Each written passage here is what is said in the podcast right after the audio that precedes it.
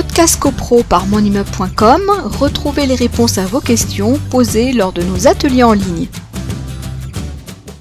Alors, comme on le fait souvent, on va citer euh, les articles euh, qui se rapportent à la thématique du jour. Donc déjà, pour voir euh, ce que c'est qu'un meublé touristique, vous allez vous référer à l'article L324.1.1 du Code de tourisme qui nous définit ce que c'est.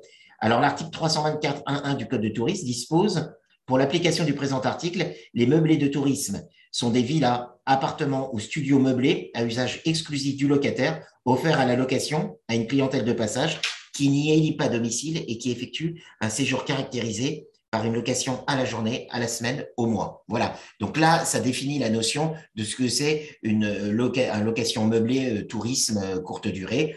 Euh, voilà. Alors, maintenant, la location d'un meublé de courte durée, euh, euh, entraîne le changement d'affectation euh, du lot. Et là, vous allez lire l'article L631-7 du Code de la construction et de l'habitation qui nous dit le fait de louer un local meublé destiné à l'habitation de manière répétée pour de courtes durées à une clientèle de passage qui n'y élit pas domicile constitue un changement d'usage au sens du présent article. Parce que souvent, vous avez des gens qui disent, écoutez, euh, moi je suis propriétaire euh, d'un appartement et j'allais dire, euh, je l'utilise cet appartement comme bon me semble. Je le loue en meublé, en, vide, hein, c'est-à-dire un contrat loi 6 juillet, la loi du 6 juillet 1989, c'est-à-dire un, bail de trois ans, un locataire classique, etc. C'est ma première possibilité de, hors, mon occupation principale évidemment, de louer, de, rentabiliser mon appartement ou de l'utiliser, de, le louer.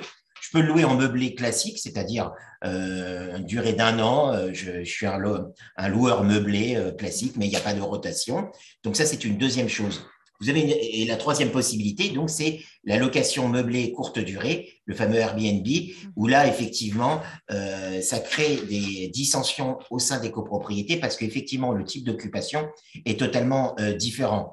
Va-et-vient, euh, gens qui, euh, n'étant euh, pas tenus par un contrat de location, bah, ont un comportement qui diffère et on le voit souvent des locataires classiques, à savoir que étant venant à lundi, repartant à mercredi, j'allais dire, euh, il y a pas, ils se sentent euh, un peu euh, libérés de toute obligation vis-à-vis de la copropriété. La copropriété, souvent, on a des clientèles étrangères. Alors là, la copropriété, si vous voulez, ça leur passe nettement au-dessus de la tête. Après, après je, vais, te dire, Frédéric, bon, la copropriété, bon, il y a des copropriétés qui, sont vraiment plus concernées que d'autres, ça c'est sûr.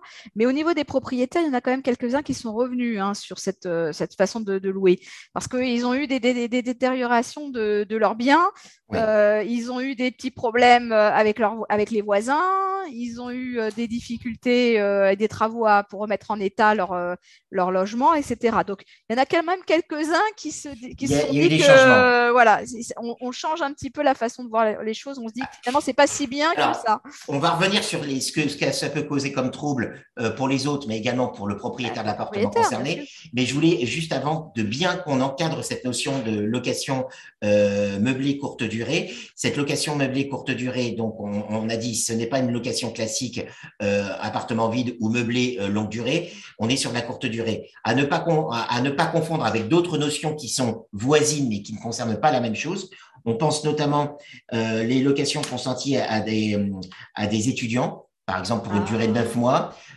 également, ça ne concerne pas ce qu'on appelle le bail mobilité. Le bail mobilité, c'est également conclu pour une période de 1 à 10 mois. Alors, on pense euh, aussi à des étudiants, mais ça peut être aussi des salariés qui sont euh, affectés euh, sur une, période, une courte période par leur entreprise dans un lieu défini, ou alors qui sont en formation professionnelle. Donc là, on, ça ne concerne pas le, on n'est pas dans la notion mhm. location meublée courte durée. Et ça ne concerne pas non plus une autre notion qui est la chambre d'hôte.